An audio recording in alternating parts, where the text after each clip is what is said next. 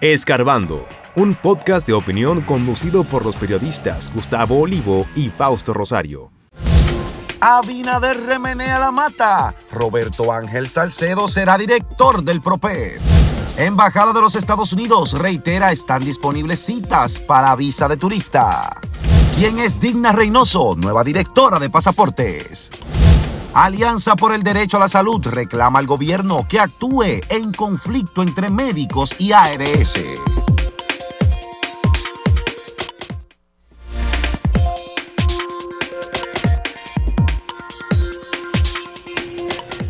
Bueno, ayer el presidente eh, Luis Abinader emitió un decreto eh, con algunos cambios en la administración pública había uno que fue rumor todo el fin de semana, pero todo era parte del mentidero de los círculos políticos, no, no se había confirmado, que era el cambio de Nene Cabrera, director del programa especial de la presidencia, y que en su lugar eh, eh, se iba a nombrar al eh, productor de televisión y de cine, Roberto Ángel Salcedo. Y se dio. Hay que recordar que Roberto Ángel y su padre, Roberto Salcedo, que fue alcalde en tres periodos en la capital, ellos ingresaron, digamos, eh, no hace mucho, recientemente, pasaron de las filas del PLD al PRM. y ahora tiene este cargo, un cargo importante. Eh, hubo rumores, eh, María Luisa, de que a Nene Cabrera lo iban a destituir meses atrás porque hubo denuncias respecto a a la compra de una pintura y unos asuntos de arreglo de casa. De, de unos milloncitos y, y, como bien dice, pues Nene eh, prácticamente había renunciado y el cargo estaba se rumoraba, como se dice, que, como usted dice, que era Roberto Ángel, pero no se había confirmado. Ayer llegó la confirmación de que Roberto Ángel Salcedo será el nuevo director, o es el nuevo director del PROPET. Y como bien dije, en medio de, de, un, de un escándalo que, prácticamente sacó o que obligó a Nene Cabrera a salir del PROPER. Aunque ya la gente no recordaba mucho el escándalo en estos momentos, pero en su, en su momento sí, eso causó mucho ruido. Y se había dicho que el presidente le, ya le había pedido la renuncia. Sí, pero tampoco fue un castigo, porque lo pusieron como cónsul honorario, ¿no fue? Ah, ah, yo no sé, en el caso de él. Entonces, en el caso de Nene, eh, o, ministro sin cartera. Ministro sin cartera. No, ministro sin porque cartera. cónsul honorario tiene que ser que, sí, sí, de Fue el ex, el, el, el, que quitaron de pasaporte, que lo pusieron Director de pasaporte que en Panamá. se debió a que no se sabe por qué exactamente, hay varias versiones, pero ninguna oficial ni confirmada ¿Qué provocó la escasez de las libretas? Fue el, el, retraso. Hay una empresa eh, eh, privada que le da... Eh, esa es una versión, sí, que dice que se pidió en noviembre y que era para marzo. Pero esa es la, la, oficial hasta ahora, porque la empresa emitió un comunicado y luego entonces el, la dirección de pasaportes dijo que por esa razón, por ese retraso es que está la escasez de libretas y que incluso ellos están dando unos sellos eh, o imponiendo unos sellos a los pasaportes que se vencen estos días. Como una, una, renovación temporal. Exacto, los que se venzan en este año para eh, poder darle espacio a que lleguen supuestamente en abril estas libretas. Y en medio de este escándalo de... en ese caso no escándalo, vamos a decir ruido. Ruido, sí, porque en redes sociales se ha rumorado mucho, especialmente por las grandes filas que se hacen en, la dirección de pasaporte en estos días, por la misma escasez de, de libretas. Entonces, en medio de, este ruido, ayer el presidente también designó una nueva directora de, pasaporte, eh, Digna Reynoso, en sustitución del exdirector que fue nombrado como cónsul en Panamá. Exactamente. Eh, no es un mal cargo ser el consulado de Panamá, mucha gente quisiera ser consulado. Bueno, eh, ahí está. Este tipo de cosas molestan muchas veces a los presidentes porque hay que recordar que debido a que ya hay varios países a los cuales los dominicanos y dominicanas pueden viajar sin necesidad de visa. Eh, mucha gente está sacando su pasaporte y se ha dado vacaciones, el caso de Colombia, por ejemplo, que mucha gente se ha ido y hay unas, unas ofertas baratas, el caso de Ecuador, entre otros, y mucha gente estaba obteniendo la libreta. Hay otra situación también, el tema de los viajes ilegales, y es que muchos dominicanos estaban usando eh, este método de irse a países que no necesitan visados sino pasaporte, y de ahí pasar, tratar de, comenzar, de cruzar a Estados y Unidos. a dar la vuelta, como, le llaman, que se van a Panamá, se van aquí, van allá, que, Claro. que exhortamos a la gente que no haga eso, eso está muy difícil, la frontera de No, Estados claro Unidos. que sí. Y hay unas medidas que se tomaron y mucha gente está confundida con eso, de una cantidad de visas eh, de temporal para trabajadores, pero eso son, son unas cuantas visas, como quien dice, y hay muchas exigencias. De hecho, ha dicho el gobierno norteamericano que si van a la frontera y entran, entonces no van a calificar para eso. Exacto. De manera que si usted aspira a que le den, por ejemplo, hay la, la petición de legisladores puertorriqueños y de la comisionada de Puerto Rico en el Congreso de Estados Unidos para que se contrate especialmente a dominicanos como obreros de la construcción. Pero eso tiene un procedimiento, no es que usted se va a ir en una yola, por Dios. No, Entonces, tiene que estar legal. es algo totalmente claro. legal y si es así no habría problema. Pero, Exactamente. eh, la gente se deja embaucar de gente que arma estos viajes que son muy peligrosos. De manera que ojalá que esa sea, no sea la, la principal causa, que la gente quiera armar Así viajes. es. Bueno, y Eh, siguiendo con las designaciones ayer, también el presidente removió a tres gobernadoras, la de Barahona, la de Monseñor Noel y la del Ceibo, creo que, que fue. Igualmente, como Digna Reynoso estaba en, lo, en el programa de subsidios sociales de, de la presidencia, eh, fue nombrada otra persona, en, otra persona en su lugar. Y hu- hubo varios cambios que Cambios menores. no, nosotros, cambios no son- menores y que probablemente incluso sean estratégicos. ¿Por qué? Porque estamos en, en un año preelectoral, estamos ya a tres años de, de- de que el nuevo gobierno... Tres años no. Sí, este año ya van tres años desde que el nuevo Ah, desde bueno, que Abinader de este. llegó, Yo pensé que tú decías de la, de la no, no, no, prácticamente... do- se va a cumplir tres años sí. en agosto. En este año. agosto, desde que el presidente Abinader llegó, y es muy común que los gobiernos o el mismo presidente tome este tipo de decisiones a medida en que va, porque es una, e- es como que yo te pongo aquí a ver si tú funcionas, si no funciona, bueno, pues yo te puedo mover y son Bueno, y siempre hacen eso los presidentes que mueven gente de un lugar a otro tratando de airear y, y evitar cosas. Por ejemplo, quizá los pasaportes fue más que todo una imprevisión Evitando. y se provocó este problema y bueno. Pero en otros casos es más bien yo lo veo como algo estratégico, quizá incluso para cumplir muchas de las cosas que probablemente con es- estas personas eh, designadas en Y esos también en los partidos, logrado. como en todos los partidos, También siempre hay gente de que es más afín Claro. con un líder y con otro. Quizás él va a querer ahora En- gente, gente muy de la gente de él desde muy siempre. eh, exacto, muy cercano o incluso los mismos acuerdos que se llegan antes de ganar También. las elecciones, porque probablemente eh, o se han dado casos que negocian, por ejemplo, yo te voy a poner dos años y a los dos años, los últimos, los dos últimos años, pues le toca a otro. Es como para dividir La dividir participación. la participación Sí, del mismo gobierno de personas que le ayudaron. a Eso es muy ahí. usual. A, Exacto. a mí me gustaría, de hecho, que él haga cambio en, en el gabinete para que le dé más eh, oportunidades a mujeres A en el mujeres. gabinete, porque hay solo eh, en las gobernaciones. en las gobernaciones no y a nivel de ministra tenemos Bueno, el de la mujer. de la mujer. Eh, eh, esta digna Reynoso que ahora fue de- la, la de pasaporte. que sí, pero pero no es esa no es una ministra.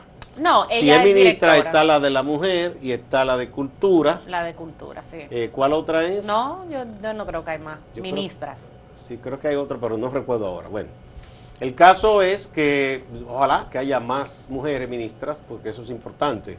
Recientemente se celebró aquí un cóncavo internacional y el presidente fue y acogió eh, una proclama que hubo hablando de, de la garantía de derechos, mm, trabajar por los derechos y, y- y- y- fortalecer la política de prevención de la violencia, pero también la inclusión, la, participación la política, eso es importante. En la toma de decisiones. que Son políticas públicas, Claro. o sea, no es simple porque una gobernación, eso no tiene, no tiene mucho que hacer, un gober- una gobernadora o gobernador. Así bueno, es. vamos a la pausa, pero antes vamos a decirles a ustedes la pregunta que me he puesto en el sondeíto de hoy, eh, siguiendo con el tema que tiene que ver con los políticos, las elecciones, porque este es un año preelectoral. Para las elecciones municipales del 2024, ¿cuál alianza usted ve más factible? Porque se dice que tendrán casi que pactar todos. una alianza entre el PRM y el PLD, una alianza entre el PRM y la Fuerza del Pueblo, o una alianza entre el PLD y Fuerza del Pueblo. ¿Cuál piensan ustedes que en las municipales sería más factible? Vamos a ver qué ustedes piensan.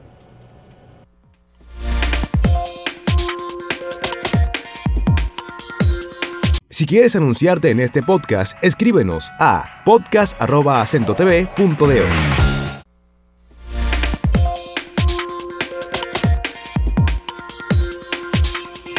Bueno, y la Embajada Norteamericana en el país reiteró eh, este lunes que desde octubre pasado está eh, programando las citas para visa de no inmigrantes o turistas a los dominicanos que quieran asimismo hacer viajes de, paseos para, Estados Unidos.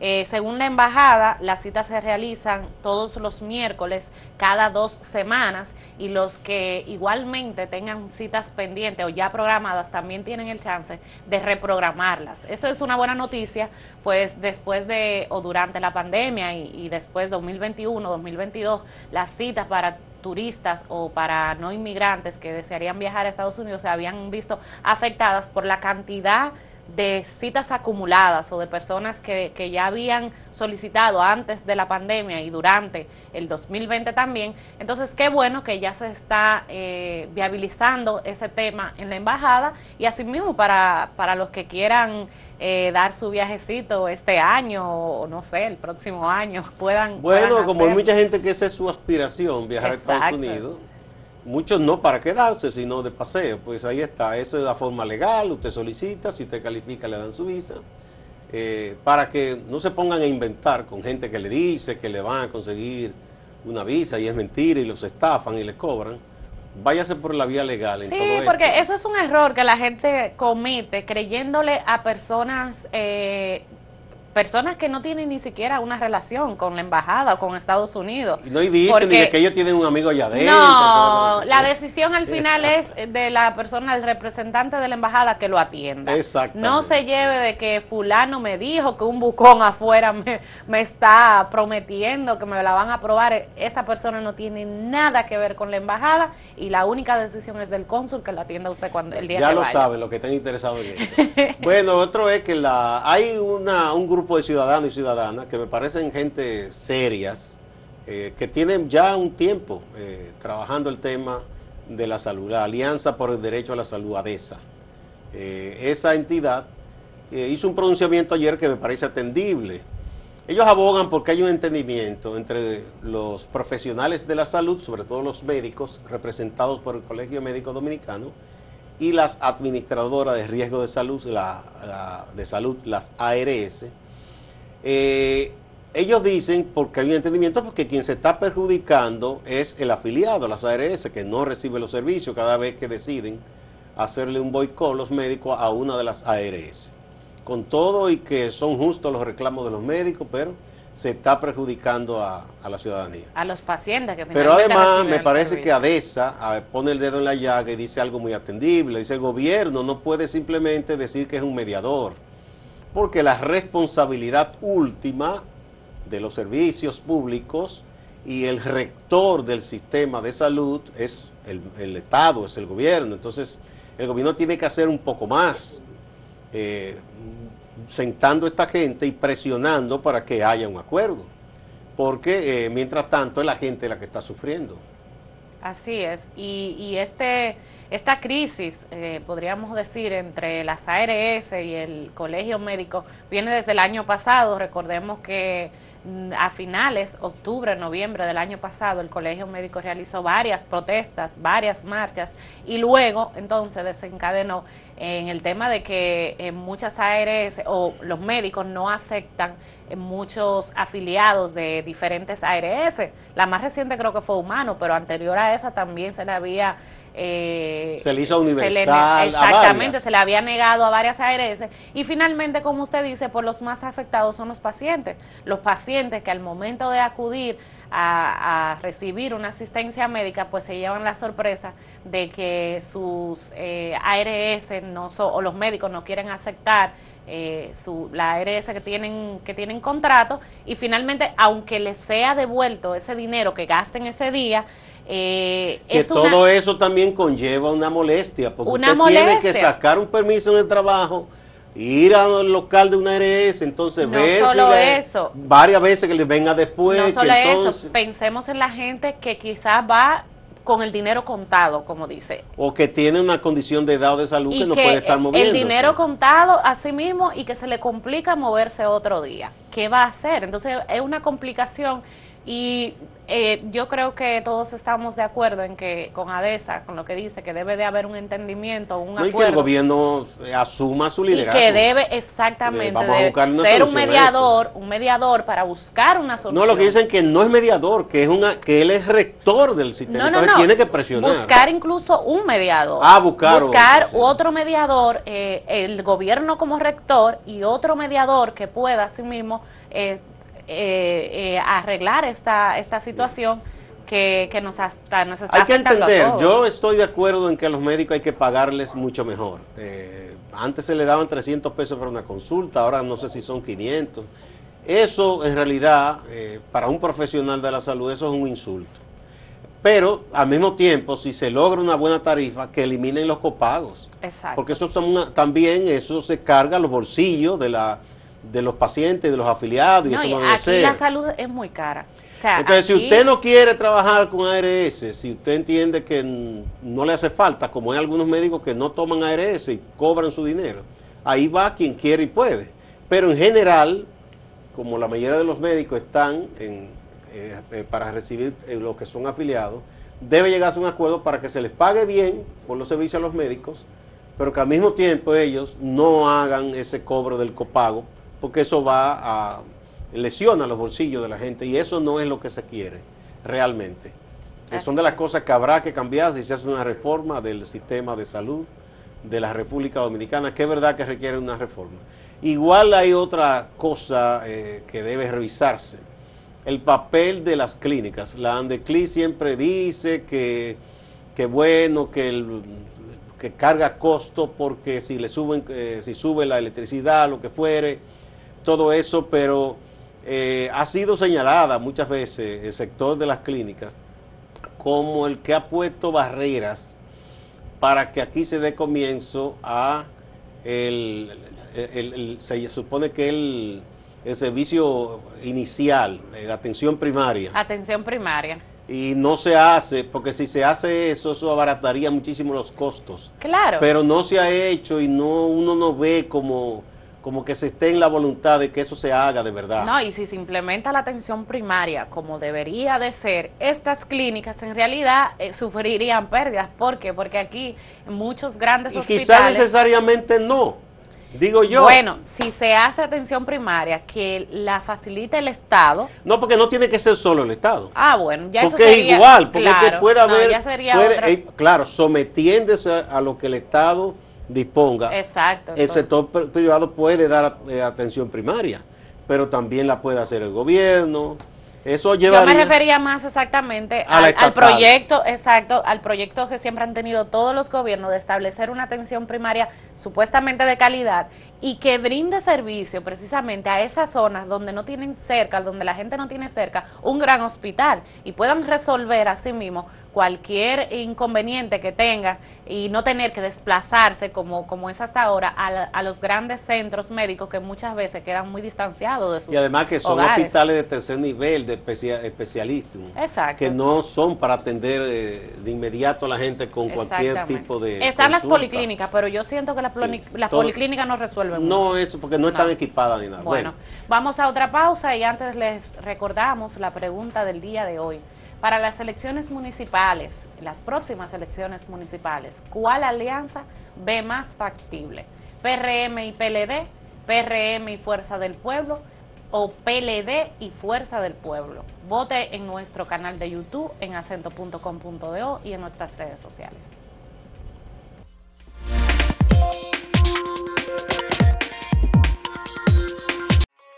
Síguenos en redes sociales, arroba acento diario y arroba acento TV.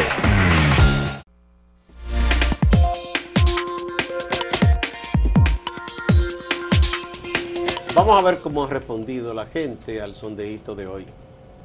Ah, mira, aquí en el portal, para el 40.82%, que es el porcentaje más alto, piensan que la alianza que ven más factible para las elecciones municipales sería entre el PLD y la Fuerza del Pueblo, es decir, dos partidos de oposición. En segundo lugar, con el 34.69%, están los que piensan que es factible una alianza entre el PRM y Fuerza del Pueblo.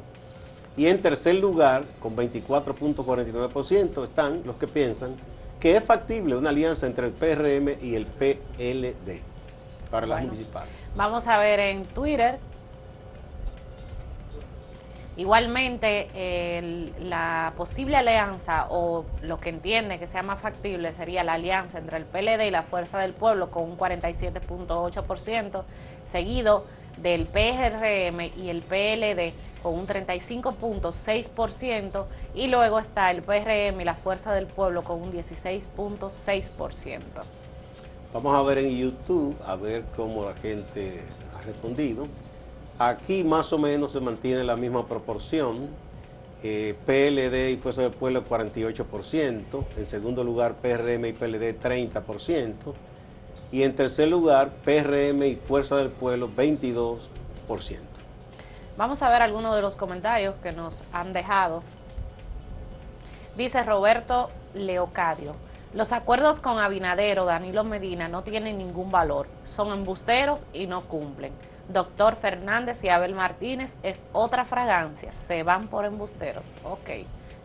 y que de ellos dos va a ser candidato, porque eso es... Uno de los dos. Angelita Ulloa dice, cada uno debe ir solo, a ver si el gas pela. Hay partidos que en la pasada solo no ganaban un regidor, sin embargo hoy tienen alcaldes, senadores y diputados porque se aliaron al PRM. Ahora que se busquen sus votos y ganen solo, dice Angelita Ulloa. José Francisco dice, ¿y por qué tendría que haber alianzas para las elecciones municipales? Se trata de líderes locales y en la gran mayoría ganan sin alianzas porque el impacto de su labor municipal es local. No tiene que haber alianzas. Podrá haber acuerdos puntuales, pero a nivel partidario no. Bueno, no hemos dicho que sea a nivel partidario, pero puede haber. Aquí está Ricardo Ramírez que dice, ninguno de esos partidos tradicionales son todos iguales. Es que es difícil con esos partiditos pequeños.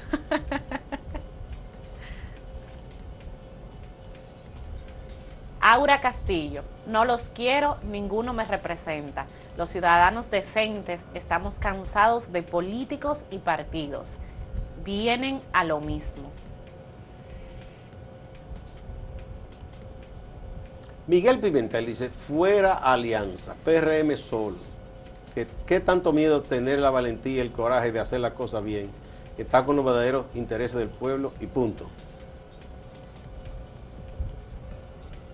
Bueno. Vamos con Máximo Laureano ahora en la ciudad de Santiago, a ver qué nos tiene el compañero Máximo. Gracias, saludos compañeros. Gran revuelo causó en Santiago la información sobre la presunta renuncia del Partido de la Liberación Dominicana de Ramón Ventura Camejo.